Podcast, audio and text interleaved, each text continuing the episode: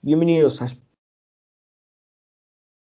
Hoy es día 30 de junio de 2021 y soy David Martínez sustituyendo al gran Pedro Blanco. Vamos a comenzar con una parte informativa ya que hoy no hay tiempo de debate y, vamos a comenzar eh, sabiendo que los cuartos de final de la Eurocopa 2020 ya quedan definidos. Por un lado tenemos a nuestra selección española que se enfrentará a Suiza este día 2 de julio. Por su parte, eh, el rival que nos tocaría en semis sale del Bélgica contra Italia. Por el otro lado del cuadro quedan emparejados la República Checa contra Dinamarca y el Ucrania contra Inglaterra. Estos dos últimos eh, países que acceden a unos cuartos de final tras dos victorias eh,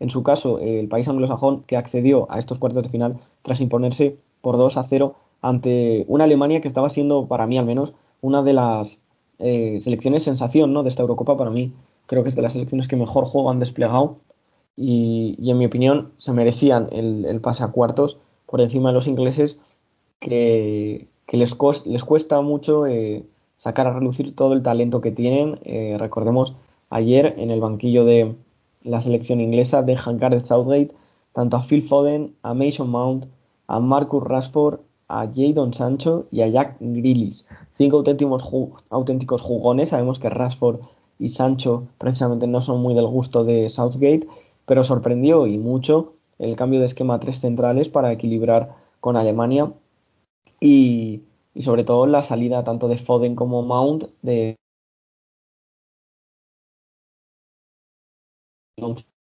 estos cuartos de final tras ganar eh, agónicamente 1-2 eh, en el último minuto. Eh, ya estaban en el descuento de la prórroga y, con, dos goles se largó a, Suecia de esta Eurocopa y el partido empezaba muy de cara ¿no? para los ucranianos con el gol de Sinchenko.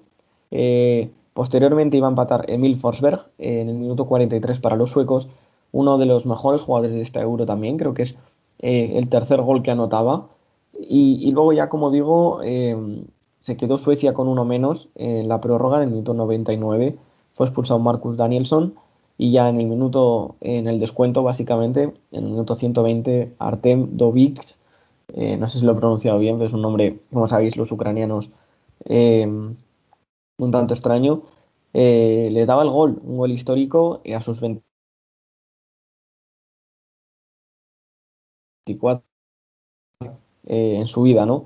Eh, por lo tanto, los cuartos de final que ya están definidos en esta Eurocopa, veremos qué tal. Recordad que se juegan tanto el día 2 como el día 3, eh, a las 6 y a las 9 de la tarde, ambos días, estos cuatro partidos que van a definir a los semifinalistas. Por su parte, Copa América quedaban también encuadradas los cuartos de final con el Perú-Paraguay, Brasil-Chile, Uruguay contra Colombia y Argentina contra Ecuador. También cuatro auténticos partidazos. Recordemos que este formato ¿no? de la Copa América es un tanto extraño, ¿no? Puesto que em, creo que eran grupos de cinco y al final se clasifican cuatro y solo deja uno fuera. En cambio, la Eurocopa se dejaban a uno o incluso a dos. Al final eh, son formatos distintos. Cada vez en el fútbol se está intentando que más selecciones accedan a estos grandes torneos y, y, personalmente a mí es algo que no me gusta porque al final creo que baja el nivel medio de la competición, ¿no? No es lo mismo tener en, unos octavos de final a, los primeros y a los segundos de grupo que también meter a los terceros, eh, que en teoría tienen menos nivel. Eh, además así premias, ¿no? Por así decirlo, eh, y castigas un poco más, por ejemplo, los desastres que pueda haber, ¿no? por ejemplo, en la selección española estuvo a punto de quedar tercera y, yo no por ello quiero que, que, los, que los terceros mm, vayan eh, a pasar a octavos. O sea, si la selección española hace un mal torneo y tiene que quedar eliminada a pesar de ser tercero, que así sea, porque creo que es, hay que mirar más que por el beneficio propio, por el beneficio del fútbol. Y creo que lo mejor para el fútbol, ya digo, sería, sería esto, unas competiciones donde no tantos equipos accedan a los octavos, donde sea un poco más estricta ¿no? en ese sentido y premiar eh, a los equipos que hacen bien las cosas y hacen los deberes eh, y quedan entre los dos primeros. No dar esa segunda chance ¿no? de, poder quedarse así y clasificar. Aún así, eh, También hoy tenemos Liga de Campeones de Asia, la Champions Asiática. Se enfrentan Cerezo Osaka contra el Port Football Club a las 5 de la mañana. el Guangzhou contra el Kichi a las 9 de la mañana, partidos que ya se han disputado en esta Champions Asiática. Tenemos Brasil Rao. comenzamos en apenas a las 2 de la tarde con el Fluminense Paranaense. A las 2 también tenemos el Fortaleza Chapecoense. Posteriormente a las 5 un Internacional Palmeiras, buen partido. También a las 5 Bahía contra América de Minas Gerais. Y posteriormente a las 6 y media tenemos el Santos Sport Recife. Pero sin duda el partido de la jornada en Brasil se juega a las 7 y media Corinthians Sao Paulo. También a las 7 y media tenemos el Juventude contra Gremio. Y tenemos noticia de, Estamos a menos de un mes que comience la Liga Mexicana, la Liga MX, que, va a defender Cruz Azul. La apertura 2021 eh, se ha confirmado que va a dar inicio el jueves 22 de julio y vamos a ver quién de los 18 equipos busca eh, el trofeo, ¿no? Que, ahora mismo tiene, eh, como digo, el Cruz Azul. en temas de mercado, el Leicester que hace oficial el fichaje de Patson Daka, el jugador del RB del Salzburgo, eh, una escuela que sabemos que trabaja muy bien a los jóvenes y que es un joven que lleva desarrollándose eh, un par de temporadas a un buen nivel y que de hecho fue el sucesor de Haaland en el conjunto austriaco, pese a ser dos perfiles totalmente distintos. Eh, sabemos que Patson Daka, pese a tener buen instinto goleador, es un jugador que, que rompe muy bien al espacio, tiene muchísima velocidad y es un jugador muy Salzburgo, ¿no? Muy, muy de esta escuela, eh, un delantero eh, no tan completo como Haaland, pero aún así seguro que va a dar muchas alegrías en Leicester. Eh, la selección española, que por su parte ha aterrizado ya en Rusia, como digo, se enfrentan en San Petersburgo a Suiza el día 2. Sabemos con temas de mercado, Rafael Santos Borret, delantero del River Plate, está muy cerca de firmar por el Eintracht de Frankfurt un contrato de cuatro años, según informa Max Bielfield de Sky. El delantero colombiano que podría llegar a podría volver a Europa de la mano del Eintracht de Frankfurt, que bien sonó Raúl González Blanco para sentarse en ese banquillo, al final no fue así. Bueno, Rafael Santos Borré que no guarda muy buena experiencia precisamente de su etapa en el fútbol europeo, ya que eh, en sus dos etapas en el Atlético Madrid y en el Villarreal no dejó muchísima eh, brillantez, ¿no? Que digamos, volvió a River y allí sí se ha consolidado como uno de los grandes delanteros del fútbol sudamericano. Eh, como decíamos, Patson Daka, que a sus 22 años llega a la Premier League, 34 eh, goles en 42 partidos eh, en esta temporada, por lo tanto es un fichajazo, 30 millones de euros que embolsa el Salzburgo y Daka que firma un contrato de 5 años con el Leicester, con el Leicester City. Sergio Gómez, canterano del Barça y, y que estuvo estos últimos años en el Borussia Dortmund, aunque fue cedido esta última temporada y hace dos al Huesca, lo tuvimos aquí en la Liga Española, eh, abandona el Borussia Dortmund tras su paso decepcionante, ¿no? Podríamos decirlo así, porque es un chico que venía siendo campeón de España eh, sub-18, creo que fue hace un par de años en esta generación de Abel Ruiz, Antonio Blanco y demás. Creo que fue campeón de Europa o del mundo incluso. Creo que no se llegaron a perder la final contra Inglaterra o Brasil, pero de todos modos eh, hicieron unos grandes torneos y era una generación muy prometedora. Eh, lo dicho, se marcha al Anderlecht eh, y no ha conseguido hacerse un hueco ni en el Huesca ni en el Borussia Dortmund. En el Huesca sí que era un jugador de plantilla, contaba con minutos, pero ni mucho menos llegó a consolidarse como titular habitual. El Mudo Vázquez, exjugador ya del Sevilla, que ficha por el Parma de la segunda división italiana, el italo-argentino que vuelve a Italia tras su paso por el Palermo y firma hasta 2023. Llevará el dorsal 10 y allí en Parma se reencontrará con grandes jugadorazos para la segunda división italiana como pueden ser Gigi Buffon, eh, que le conocemos bien tras enfrentarnos a él en esta Eurocopa en el partido contra Eslovaquia, y, después de cinco años en Sevilla, donde no ha terminado de brillar por las lesiones, pese a dejar buenas sensaciones en algunos partidos, eh, vuelve a Italia, eh, como digo, y veremos si en esta segunda división italiana que a priori el Parma debería ascender por proyecto y por calidad. Eh, por cierto, algo muy curioso, eh, Messi, que ya eh, esta noche, a partir de las 12 de la madrugada, dejará de ser futbolista del Barça, aunque, como todos sabemos, está pendiente su renovación, no debería haber ningún problema, parece que Joan Laporta tiene la situación bastante controlada y que no habrá sorpresas en este aspecto, ¿no? Eh, las conversaciones eh, van bien, según pueden informar muchísimos medios, no está cerrado, faltan algunos flecos, pero se espera que, Leo Messi renueve con el Barça y que no haya ningún susto.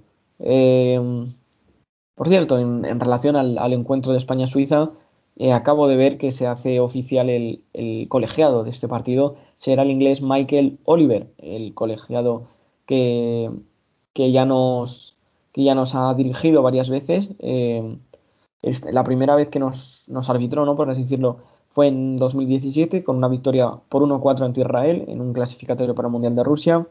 Y la segunda vez fue en un empate a 1 contra Noruega para la clasificación de esta presente Eurocopa. Eh, Michael Oliver, que ya ha pitado y ha dirigido dos encuentros durante esta Eurocopa, el Hungría-Francia y el Suecia-Polonia del grupo E, que era precisamente el grupo de España.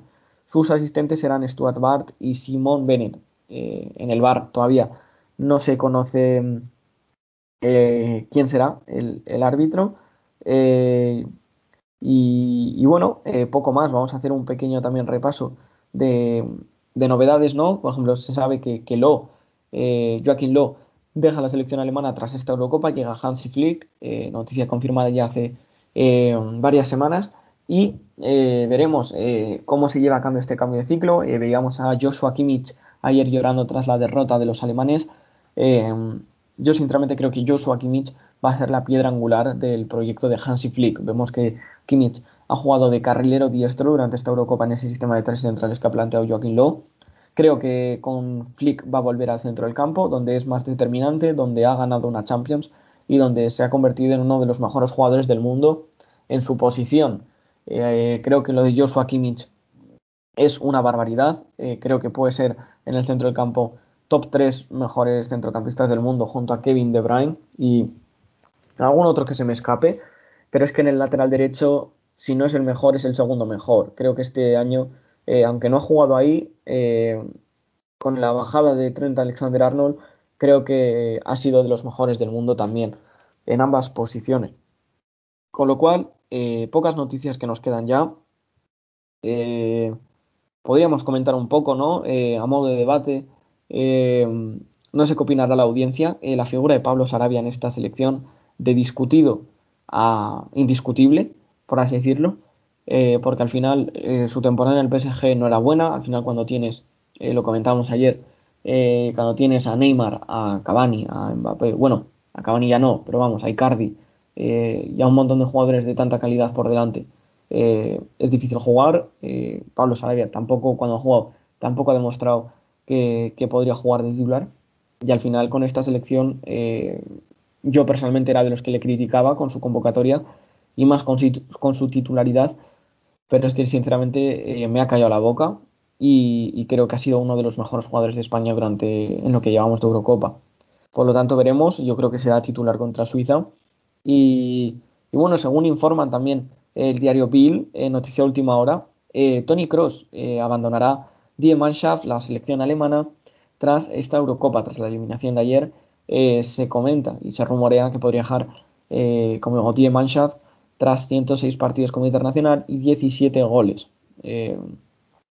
se comenta que podría dejarlo en, los últimos días. se podría, se podría anunciar que lo deja en los próximos días eh, todavía no hay nada confirmado.